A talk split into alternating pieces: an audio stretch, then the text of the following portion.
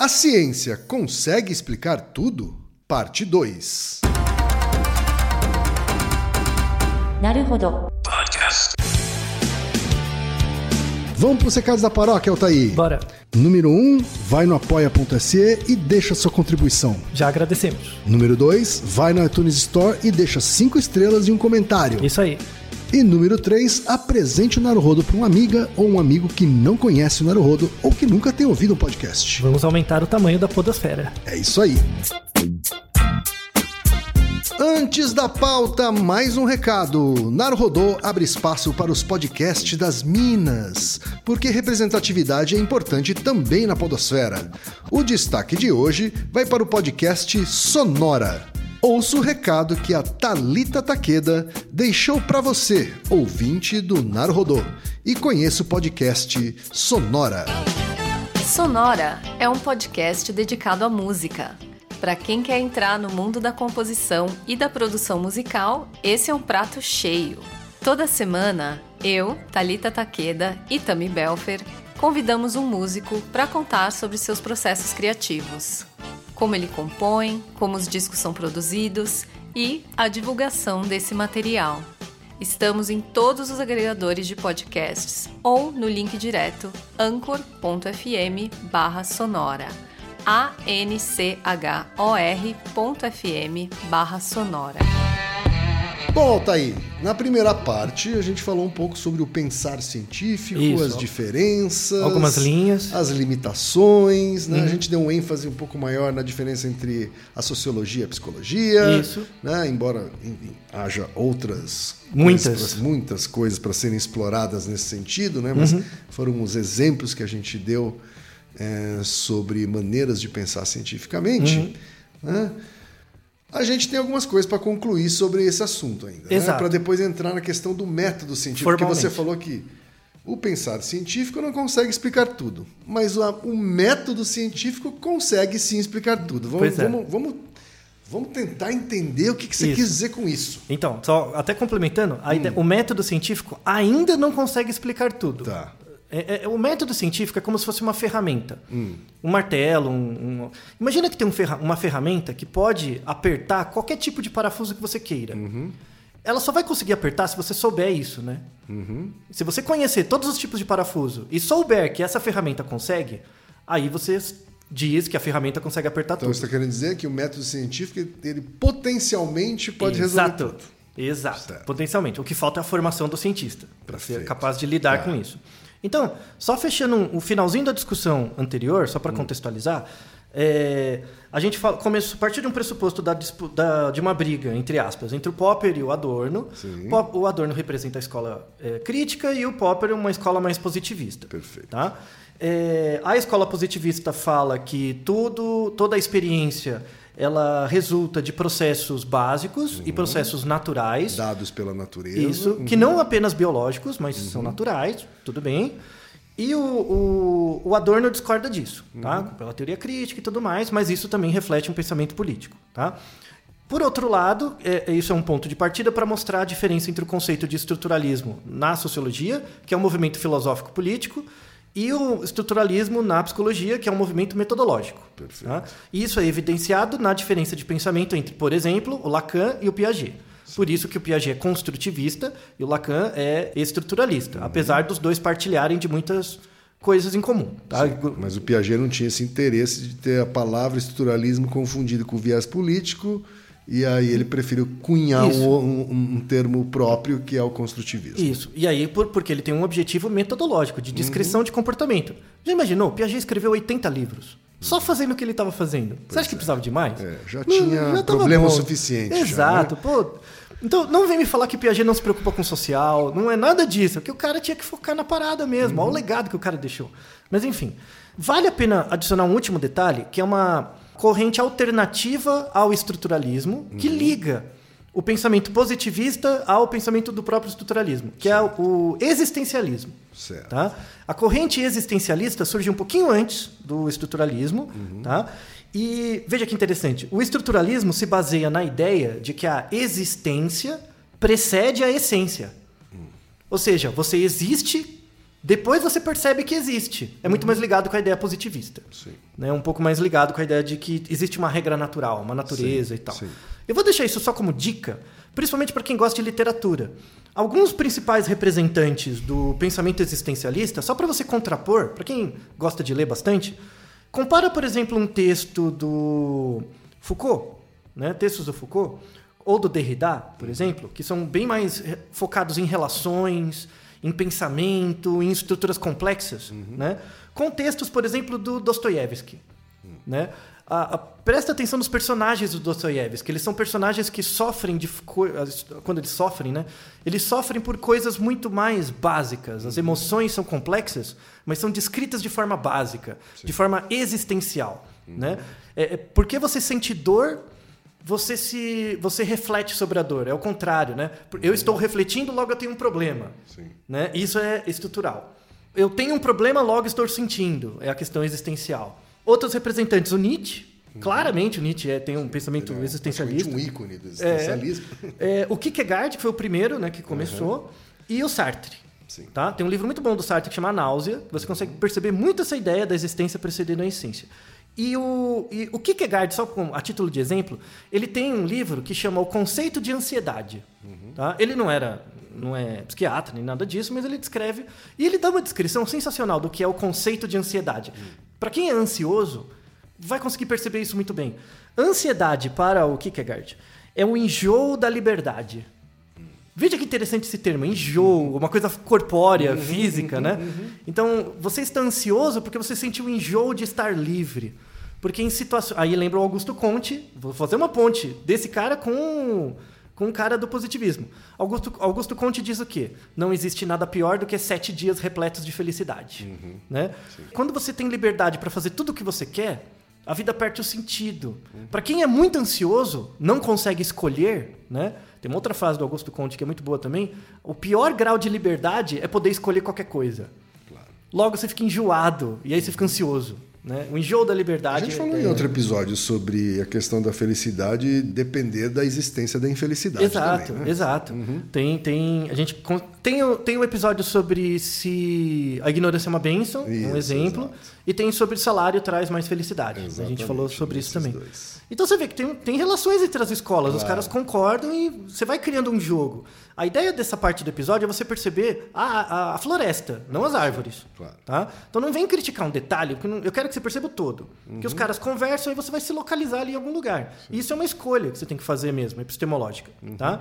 Saindo agora de uma questão mais teórica, vamos para o método mesmo. Tá? Tem vários tipos de método, mas eu vou focar nos métodos ligados à área médica. Tá? Médica biológica, tá bom? Não existe uma- um consenso do que é Não. um método científico? Não, Não? porque cada área tem um viés ainda. Você não consegue formar pesquisadores multidisciplinares. E isso tem uma questão educacional.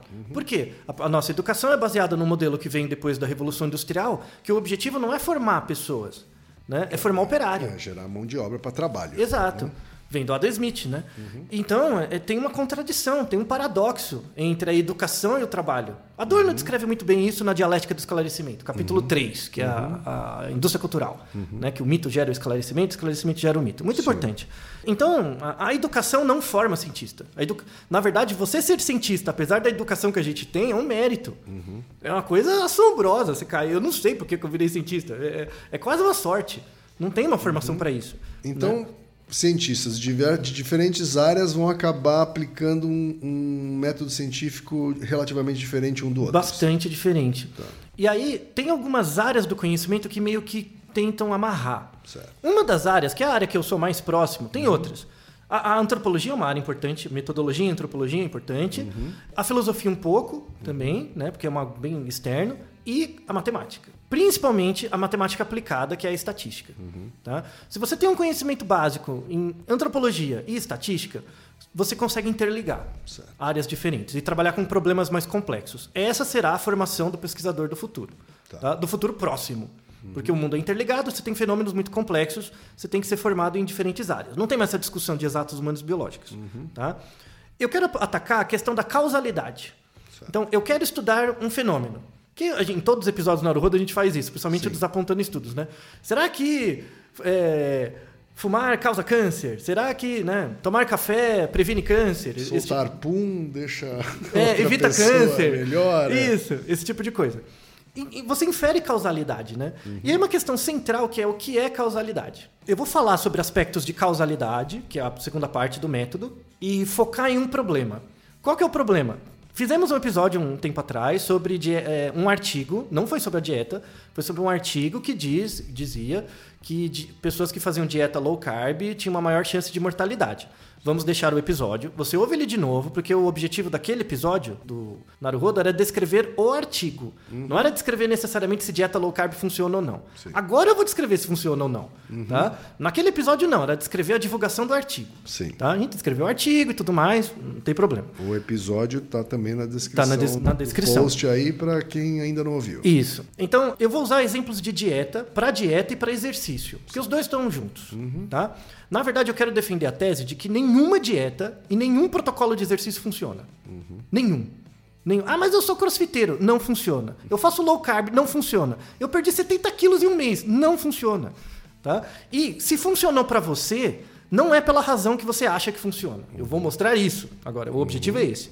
Tá? Vamos falar sobre a noção de causalidade.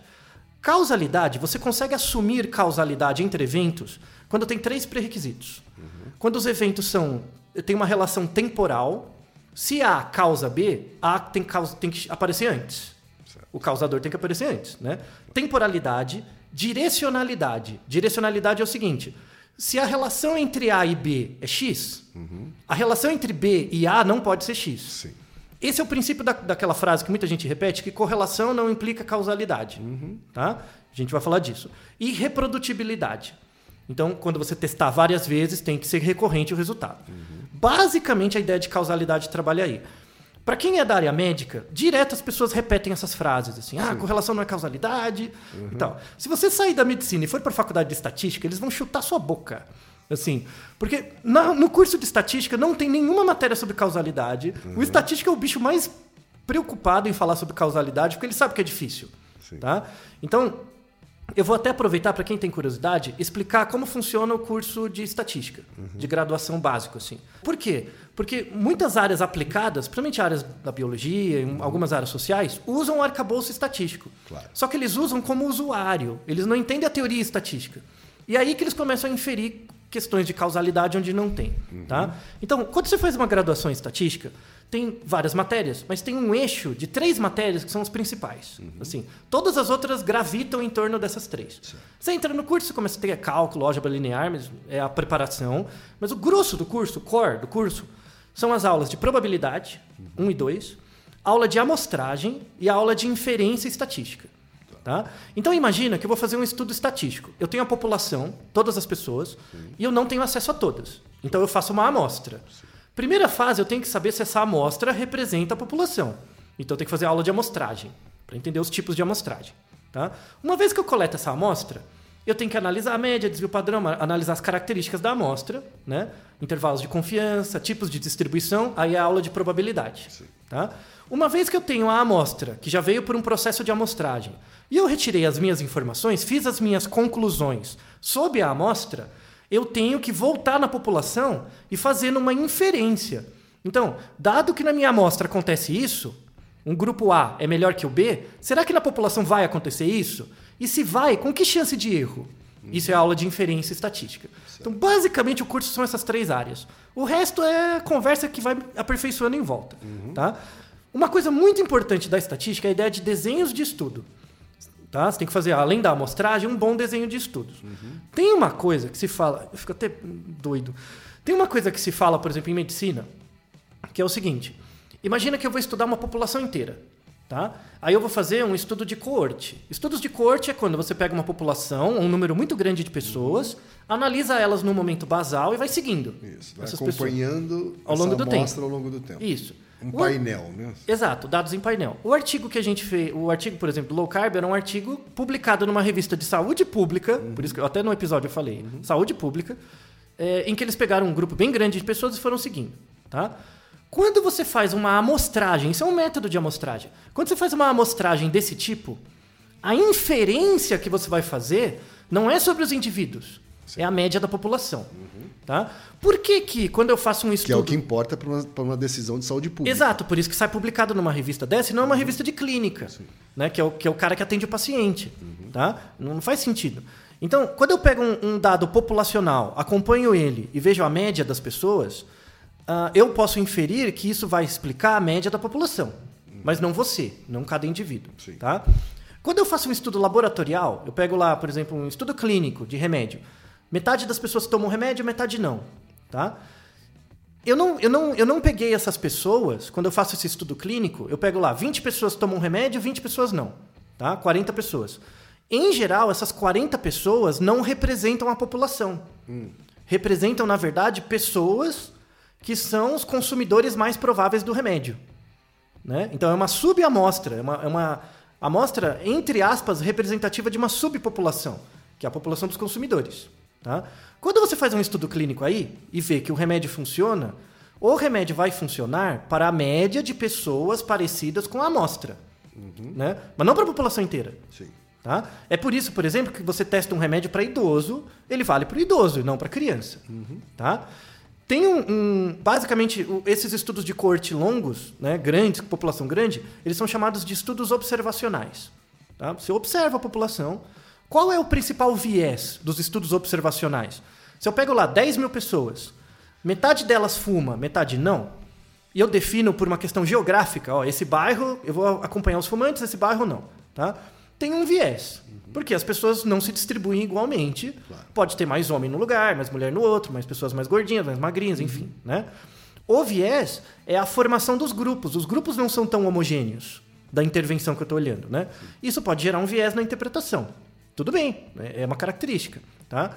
Os estudos clínicos, por exemplo, que eu vou testar uma intervenção, um remédio, por exemplo, em geral eu pego uma amostra bem homogênea, com pessoas bem parecidas, porque quando eu faço um estudo, contro- um estudo clínico, o meu objetivo não é, não é generalizar para a população, é saber se o remédio funciona. Se o remédio funciona, mesmo que numa amostra homogênea. Eu vou dar um exemplo, vamos fazer um exemplo, quem, ó. Imagina que eu quero fazer um estudo com ratos. Rato, só rato. Eu quero generalizar para a população de ratos. E no mundo, você tem rato branco, sabe rato de laboratório? Tipo Pink e o cérebro, Sim. né? E você tem ratazanas radioativas. Sabe essas ratazanas de rua que parece que vai voar, que tem um lodo que mistura com as baratas? Nojentas, esses rabos gigantes, 30 metros, parece capivara. Morcego. Isso, nossa, só de olhar pra você você já morre doente, né, de toxoplasmose e tal, né? Eu quero fazer uma amostra que represente a população de todos os ratos. Que tipo de rato é melhor eu escolher? A ratazana radioativa ou o rato branco? Eu tenho que fazer uma escolha. Tem que fazer uma escolha. É isso? É. O que, que é melhor pra generalizar? Eu acho que os ratos brancos. Então, se você escolher rato branco, eles são mais homogêneos. Uhum. Só que você não vai conseguir generalizar para toda a população. Hum. Porque tem muito mais rato radioativo do que rato branco. Ah, tá, entendi. Você vai pegar aquilo que tem mais dentro daquela população. Exato. Então, o que, que seria ideal? Eu fazer uma amostra, por exemplo, com 90% Eu nem de sabia rato. que tinha mais ratazanas. Muito, que- muito. Tem, tem mais ou menos, tem 10 ratos para cada pessoa no mundo. Ah, tá. Então é e muito. são essas ratazanas. Exato, são, é claro. né? As ratas de rua. Exato. Então, se eu fizesse uma amostra com 90% de ratos brancos, é, 90% de ratos radioativos e 10% de brancos, talvez representasse melhor. Tá? Só que o que, que acontece? Agora troca o rato branco por pessoas. Nós, eu e você, e as pessoas que a gente conhece, nós somos ratos brancos ou ratos radioativos? Nós somos brancos. Ratos brancos. Não?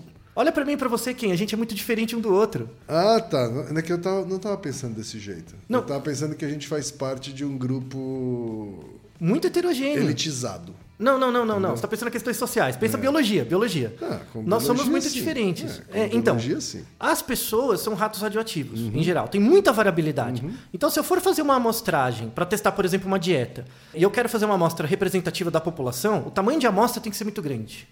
Tá? E aí, o que, que acontece? Então, eu vou falar, então eu não vou pegar todo mundo, porque aí é muito grande, né? Eu vou pegar só homem. Você já excluiu metade da população, né? Vai ficar mais homogêneo. Eu vou pegar só homens de 20 a 40 anos, você restringiu mais. Isso em metodologia médica é chamado fatores de inclusão. Eu vou criar fatores de inclusão para diminuir a variabilidade da amostra, né? E aí melhorar a, a- a capacidade da minha amostra de detectar um efeito por causa do remédio e não das pessoas. Faz sentido? Sim. O que a indústria farmacêutica em geral faz, e, e boa parte dos artigos clínicos faz isso. Como eu, eu, preciso de um N muito grande, eu não tenho dinheiro nem tempo, eu faço uma amostra reduzida, bem homogênea, rato branco, todo mundo parecido. Um, um grupo toma o remédio ou faz a dieta, o outro não. Né? E aí eu acompanho ao longo do tempo. Tá? Então, isso é um conceito que a gente chama de validade interna. Uhum. Validade interna é o seguinte: é quando eu faço um estudo, não para generalizar para a população, só para saber se meu procedimento tem efeito. Uhum. Eu pego ratinhos brancos, um grupo eu dou o procedimento, outro não, e eu vejo que os ratinhos brancos que sofreram o efeito do remédio melhoraram mais. Logo, existe o efeito. Essa é a primeira pergunta, validade uhum. interna. Será que esse efeito vale para a população toda? Ainda não sabemos. Aí tem que fazer um outro estudo da validade externa. Uhum. Tá? Aí o que, que se faz? Né? Aí a gente tem, em 1965, tá? um, um médico, que, que também é formação em epidemiologia e estatística, que é o Austin Bradford Hill, na área médica. Ele fez o primeiro estudo que era para testar um remédio chamado streptomicina em pacientes com tuberculose. Pegou um grupo, deu o remédio, outro não, e viu se melhorava ou não. E aí ele fez um procedimento que é assim, que é melhorar os ratos brancos. Ele pegou um grupo grande de pacientes. Como que ele fazia para selecionar o paciente que tomava o remédio ou não? Então ele tinha que fazer uma seleção cega. Ele não podia ele, médico, escolher, porque ele ia induzir. Claro. Né? Ele ia pegar o paciente pior ou melhor, enfim. Aí o que, que ele fez? Ele fez, um, entre aspas, um sorteio, que na linguagem médica é chamado randomização. Uhum. Ele fez um, uma randomização cega dos pacientes por o grupo que tomava o remédio e o grupo que não tomava. Aí dava o remédio e acompanhava ao longo do tempo. É uma amostra homogênea, menor, que não representava a população, mas aí ele viu que o remédio funcionava para aquela amostra. Uhum. Depois ele foi fazendo estudos com populações diferentes, até o momento que ele viu que o remédio era seguro para a população toda. Tá? Esse tipo de desenho experimental, em que você pega uma amostra, randomiza ou aleatoriza as pessoas por sorteio, tem métodos para isso, é, monta os grupos e aí vê o procedimento, uhum. o nome é chamado Randomized Control Trials, tá? ou estudo clínico randomizado. Uhum. Muita gente, por causa do, desse artigo de 1965, o, o Bradford Hill ele falou que esse é o melhor estudo para acessar causalidade em medicina. E ele colocou nove pontos do porquê esse estudo, esses estudos são, são os melhores, os estudos randomizados é, controlados. E aí surgiu uma fala na medicina que existe até hoje, que RCT, né, Randomized Control Trials, estudos RCT são os únicos que servem para aferir causalidade. Uhum. Estudos observacionais, como os estudos de corte, uhum. não inferem causalidade. Por conta do Rio, no, dos anos 60, isso virou um meme. Uhum. Alguém já perguntou para um estatístico se ele acha isso? Nenhum estatístico vai falar. Isso é coisa de médico, uhum. sabe? E, e, e, mais, nos anos, 60, nos anos 60 era muito difícil recrutar uma amostra de 10 mil pessoas.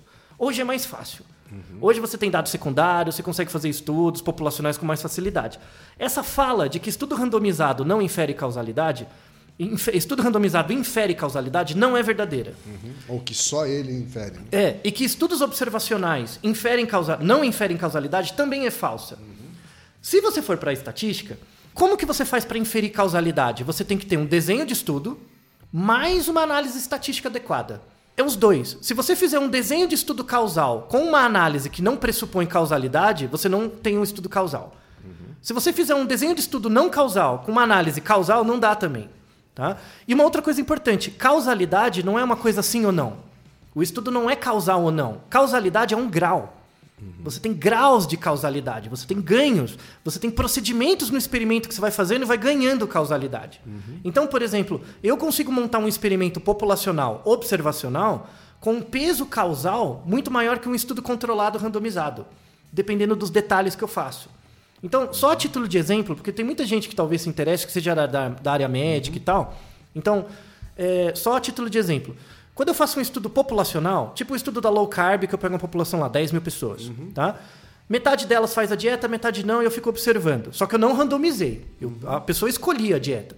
Vai ter viés? Vai, claro. Né? Como que você reduz esse viés e aumenta o peso da causalidade? Você pode controlar nos resultados da análise estatística pelos vieses que você identificar nas pessoas. Por exemplo, imagina que eu estou olhando a população e na minha população, por acaso, mais mulheres fazem dieta low carb que homens. Hum. Por acaso, naquela época. Então, isso pode ser um viés. Sim. Então, no meu estudo, eu vou controlar para isso. Pessoas mais jovens fazem mais low carb. Enfim, controla para isso. Eu pego quais variáveis são as fontes de viés na amostra. E aí você pode juntar isso usando um método que chama propensity score, ou scores de propensão. Fazendo o propensity score, eu consigo ponderar o resultado final pela probabilidade do indivíduo fazer a dieta por um viés dele ou pelo efeito da dieta em si. Ou seja, você já consegue controlar e isso tem um efeito causal muito maior do que vários estudos randomizados feitos com rato branco, com pessoas muito parecidas. Entendeu? Então, em certas situações, um estudo para verificar a efetividade, a eficácia de uma dieta, num estudo observacional populacional, pode ser mais relevante do que um estudo controlado bonitinho numa população de idosos só. Que todo mundo é muito parecido, mas você não generaliza para a população. E não tem como controlar o viés porque todo mundo é idoso. Ficou clara a ideia geral? E aí, o propensity score é um método estatístico que ajuda. Né? Outros são as análises estatísticas em si. Tem uma análise clássica da estatística chamada análise de variância, a nova. Né? A análise de variância ela é usada correntemente em vários estudos. Ela é importante, útil e tal. Só que ela está caindo em desuso. Por quê? Porque a análise de variância ela permite ver temporalidade, ver o efeito antes e depois, tipo o teste AB, sabe? Ver o efeito antes e depois. Reprodutibilidade, se você repetir o estudo várias vezes, você consegue ver. Só que o que a nova e modelos de regressão básicos não conseguem fazer? Direcionalidade. Então eu consigo dizer que X. Garantir que A acontece por causa de B, mas B não acontece por causa de Isso. E se eu, se eu fizer por A nova, dá a mesma coisa. Então A e B e B e A dá a mesma coisa, correlação. Né? Por que, que correlação não infere causalidade? Porque a correlação de X com Y e de Y com X é a mesma. Tá? Quando você usa correlações de Pearson, que é a correlação clássica, Certo. tem correlações causais, só que não é a mesma conta. Tá. Tá? Para quem tiver interesse, você pode procurar um método, por exemplo, que é uma- um tipo de causalidade, chamado causalidades de Granger. Eu vou deixar uma referência das causalidades de Granger. Agora, como é, por que, que isso tudo tem a ver com aquela polêmica do low carb? Então, feita essa explanação, eu quero deixar muito claro, a gente deixa umas referências também, de que estudo randomizado controlado, por exemplo, essa frase, estudo randomizado controlado é o único que serve para inferir causalidade. Mentira. Por quê? A maior parte dos RCTs usam a nova ou GLM, né? que não são testes de direcionalidade. Não usa modelagem de equação estrutural, que é o tipo de técnica para ver a direcionalidade. Só- eu só estou deixando o nome, tá? Modelagens de equações estruturais permitem você ver temporalidade, direcionalidade, então se A causa B, B causa A, qual tem peso maior, e a reprodutibilidade. Você consegue repetir o estudo várias vezes. Então, você tem um modelo estatístico adequado com desenho de estudo. Se você fizer um RCT com uma análise estatística causal, você vai ter um peso maior da causalidade. Onde que falta o, o final, a receita, a, a cereja do bolo, a amostra? Se eu fizer um RCT com uma análise estatística adequada numa amostra de idosos, eu vou conseguir generalizar de forma causal para os idosos, mas não a população toda. Tá? O ideal, assim, o supra-sumo da pesquisa, que eu vi poucas pesquisas que fazem isso, é você pegar uma amostra populacional, nessa população você randomiza, então pega 20 mil pessoas, 10 mil randomizados, todos iguaizinhos, ajusta por propensity score, para deixar os pesos iguais, coleta os dados e aí faz a análise por modelagem de equação estrutural. Aí é chuchu. Chuchu, tá? Então, estudo randomizado controlado é o único que infere causalidade. Bobagem. Estudos observacionais não inferem causalidade, por isso não são importantes. Bobagem. Tá? Estudos observacionais grandes são importantes para a média da população. Estudos clínicos menores, com ratinho branco, pessoas homogêneas, são importantes para descrever amostras individuais, né? com, com poucas pessoas. E que só podem ser aplicados para ratinhos brancos. Exato. Agora chegamos à parte final, que é tudo bem, e agora, né? É, eu vou pegar o exemplo da dieta, mas vai para qualquer coisa, tá? E vale para dieta e exercício. Por que, que nenhuma dieta e nenhum tipo de protocolo de exercício funciona? Porque os pesquisadores acham que, por exemplo, eu faço dieta low carb. É, a dieta low carb é a melhor para você perder peso. As pessoas estão jogando fora uma parte enorme do problema, que é aquele episódio que a gente falou sobre a diferença entre decidir, escolher e julgar. O que, que falta nessa cereja para de fato você perceber o efeito de que nenhuma dieta funciona e nenhum protocolo de exercício? Você tem que estudar as quatro causas do Aristóteles. Isso é o que falta. Isso é o que falta para todos os pesquisadores. Você quer ser um pesquisador? Você quer ser cientista? Eu vou dar uma receita de bolo rápida. Estuda estatística, de verdade, mas não essa estatística de graduação que acaba no desvio padrão. Estatística de verdade, estuda método, estuda epistemologia e estuda as quatro causas do Aristóteles para você ver que a sua área é insuficiente. Você vai perceber que você só vai estudar uma causa e você tem que co- colaborar com pesquisadores de outras áreas. Vamos pensar. Dieta. Né? Pode ser qualquer dieta, não precisa ser low carb, qualquer uma. Em geral, os artigos que tratam de dieta vai estudar do efeito bioquímico da dieta, né? se muda o seu peso, a estrutura, os macronutrientes. Das quatro causas, isso é causa material. Né? Então, ah, você faz uma dieta que reduz sua insulina. Né? É causa material, estou estudando seu corpo, ou causa formal. Né? Então, por exemplo, você tem uma variação genética. Isso predispõe você a reagir pior com certos tipos de comida. Isso é causa material. Então, por exemplo, imagina que você tem doença celíaca. Você não consegue comer coisas com glúten. Você tem uma causa material, que é a genética, enfim. Você tem uma causa material. Isso regula a sua predisposição a comer, porque você sabe que se você comer você vai passar mal, vai ficar estufado.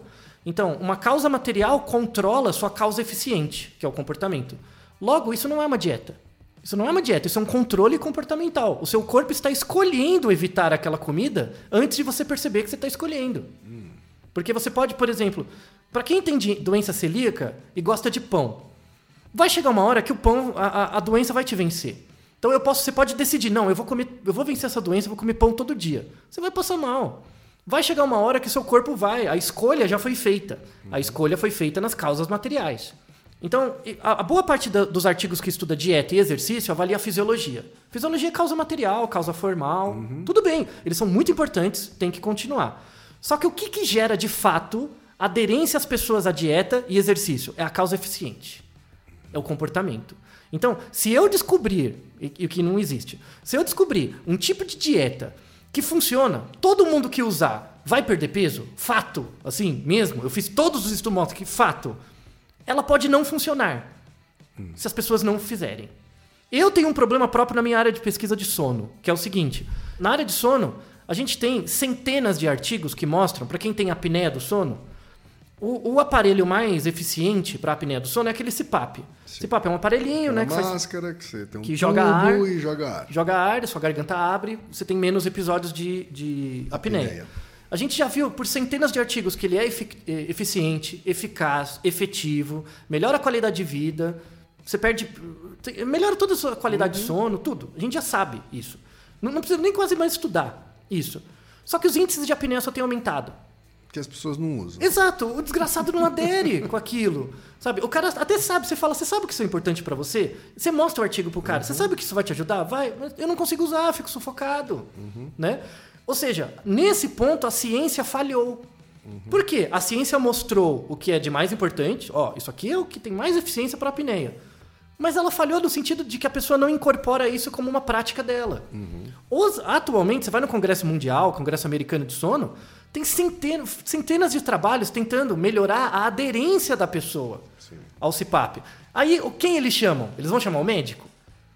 Para avaliar isso? Não, porque o médico já fez os trabalhos. Eles vão chamar psicólogo e antropólogo. Tem antropólogo fazendo estudo etnográfico na casa da pessoa para ver se como ela dorme. Para ajudar o cara a fazer a máscara. Ou seja, você volta. Ajudar na causa eficiente. né? Exato, pra- porque o que importa para a aderência, a melhoria, é a causa eficiente. Isso vale para dieta e exercício. Pode ser, para cada pessoa que você encontrar por aí que fez a dieta do que for e disser eu perdi 30 quilos, eu acho uma pessoa que não perdeu. A gente tem um viés cognitivo, chama viés do otimismo. Quem se beneficia com uma coisa vai se lembrar muito mais dela do que quem não se beneficia. Quem fez, por exemplo, dieta low carb e não perdeu peso, nem vai lembrar. Vai ter vergonha de falar. Vai ter vergonha. Logo, você só vai ficar sabendo pelo viés de otimismo daquelas que funcionaram. E o, e o tanto de pessoas que tentaram fazer, se sentiram mal e se acharam incapazes, logo não vou conseguir perder peso mesmo. Sendo que, na verdade, podia ter uma outra estratégia comportamental que aderisse melhor às necessidades dela. Só que a pessoa abre mão, faz uma bariátrica, ou faz, começa a tomar um remédio, começa a tomar é, anfetamina, que é muito pior, começa a fazer mal, fica viciado, entendeu? Então, o ponto que eu quero trazer aqui é que é, o, o que faz as pessoas perderem peso ou a- se adequarem a um programa de exercício é o comportamento. É a mudança comportamental, não é a dieta. A- a- você falar que você perdeu 30 quilos porque você fez a dieta X, isso é uma explicação do comportamento. Para você perder peso ou ficar forte, enfim, você tem que ter um compromisso comportamental com o tempo que você despende fazendo aquilo. Então, por exemplo, eu, imagina que eu comprei um Alteres, tá? E eu trouxe o Alteres para casa. Aí eu coloco o Alteres no meio da minha sala. Só o fato de eu ter comprado o Alteres e ter deixado em casa, eu vou ficar mais forte? Claro que não. E por que, que as pessoas acreditam nisso? Que se, ah não, essa dieta é a melhor, eu vou fazer ela. Não, o que, o que vai mudar é o seu compromisso. Todo dia você tem que ir lá durante meia hora pegar o halteres, mexer. Ou seja, você tem que dedicar tempo. Você tem que dedicar uma porcentagem do seu tempo a uma tradição comportamental de fazer exercício. Se isso acontecer, você vai ficar forte e perder peso, independente da dieta e do protocolo de exercício. O que, que os pesquisadores na área de nutrição e educação física têm que fazer? Aí tem dois tipos, né? Quem trabalha com performance, com esporte mesmo, porque esporte não é saúde, né? Esporte é resultado. Uhum. Quem trabalha com esporte, o nadador tem que ganhar um segundo a mais. Aí ele tem que fazer dieta. Aí ele tem que fazer o exercício certo, concêntrico, excêntrico. Aí tem toda essa discussão do esporte. Ou ele precisa, sei lá, se manter na categoria do boxe. Exato, do judô. Uhum. Eu, eu fazia dieta no judô. Quando eu era fazia, competia mesmo no judô, eu fazia dieta. Mas eu não fazia dieta porque me fazia bem, eu fazia pelo resultado. Uhum. Tanto que quando eu parei de competir esportivamente, né, eu parei com a dieta, porque não faz mais sentido. A minha relação da dieta era com o resultado e não com a perda de peso ou a força. Né? Para o indivíduo comum, o que, que ele tem que conseguir é, é descobrir uma estratégia comportamental que, para ele, é, faça sentido, independente do que seja. Então, por exemplo, tem uma, uma área que ainda não existe direito na nutrição e na educação física, que seria a nutrição comportamental e a educação física comportamental, que é perceber, uhum. por exemplo, na população, como são os perfis comportamentais das pessoas.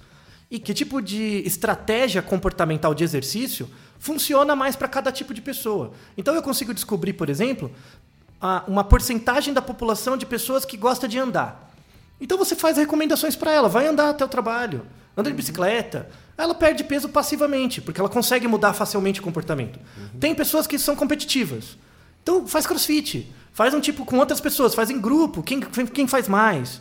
E aí você está você tá fazendo exercício não pelo resultado, mas você está fazendo exercício pelo, pela competição, pelo grupo. Uhum. Eu mesmo escrevi um artigo sobre isso. Né? Sobre o que, o que mais aumenta a aderência das pessoas a um protocolo de exercício físico não é o fato da pessoa querer ter saúde, nem ficar bonito. É o, fa o fato de terem outras pessoas com ela. Uhum. Né? É o coletivo e tal. Tem até uma discussão é, de causa final, né? que de evolução uhum. por trás disso. Então a mensagem final desse episódio, né? que na verdade circunda a ideia da ciência, uhum. é, é fazer você perceber que para você estudar um fenômeno, né, usando o método científico, que é essa descrição estatística que eu fiz, mais a descrição metodológica, você consegue avaliar qualquer tipo de problema. Uhum. Qualquer um. Sabendo uma análise adequada, um método de coletar os dados ou de fazer entrevista, isso vale para pesquisa qualitativa. Tá? Vou deixar como referência um livro que chama Oxford Handbook of Qualitative Research, uhum. que tem a mesma, a mesma ideia. E o método científico consegue explicar qualquer coisa. Só que o método científico é muito maior do que o cientista. Porque Sim. o cientista é muito mal formado. E esse é o propósito. A, a ideia é que, por exemplo, só para fechar, para te dar um exemplo, Kim. Você conhece de cabeça o nome de, atual de algum presidente de banco? Vem na sua cabeça assim rápido? Rápido não. Não vem, né? Então. Você tem que pensar. É, então, se, se você pensar e procurar, assim, claro que pensar, você acha. Sim, se é, pensar, eu me lembro. Mas rápido não vem, né? Uhum. Só que os bancos são as instituições que dão mais lucro. Sim. Você não precisa saber quem é o presidente, né? Uhum. E o presidente é bem pago, faz as coisas dele. A ciência uhum. tem que ser assim. Quem é o cientista-chefe né? Quem é o cientista que produz, você não precisa saber quem é, uhum. necessariamente. Você só tem que dar condições para que ele seja bem formado. Tem um, eles trabalham em grupos, né? Então você tem que montar grupos de pesquisa que tem um antropólogo, um psicólogo, um economista, um sociólogo, um uhum. biólogo, sei lá, todo mundo junto, resolvendo grandes problemas. E todos sabendo utilizar todos a mesma metodologia. Aí você consegue resolver as grandes questões presentes na humanidade hoje. Né? A questão é se vai ter interesse político e econômico por trás. Aí é uma outra questão que, que remete ao primeiro episódio, né? Sim. Que todas as relações são baseadas em pressupostos que refletem relações de poder. Claro. Tá? Mas a ciência, respondendo finalmente, a ciência enquanto método consegue explicar tudo. A ciência enquanto pensamento não necessariamente. Tá aí. Talvez a resposta mais longa para uma pergunta aqui do Naro Rodô, Giovanni Monteiro, que Mas é fez é a pergunta importante. de Paris. Super importante. Espero que tenha satisfeito você e todos os ouvintes do Naru Rodô. É isso aí. Naru Rodô, ilustríssimo ouvinte. Naru Rodô. Você sabia que pode ajudar a manter o Naru Rodô no ar? Ao contribuir, Você pode ter acesso ao grupo fechado no Facebook e receber conteúdos exclusivos. Acesse apoia.se barra Podcast. E você já sabe, aqui no Naruhodô, quem faz a pauta é você. Você tem alguma pergunta pra gente ou quer comentar algum episódio? Escreva pra nós. podcast@naruhodô.com.br. Repetindo, podcast@naruhodô.com.br. e lembre-se, mande nome completo, idade, profissão e a cidade de onde você está falando. É isso aí. な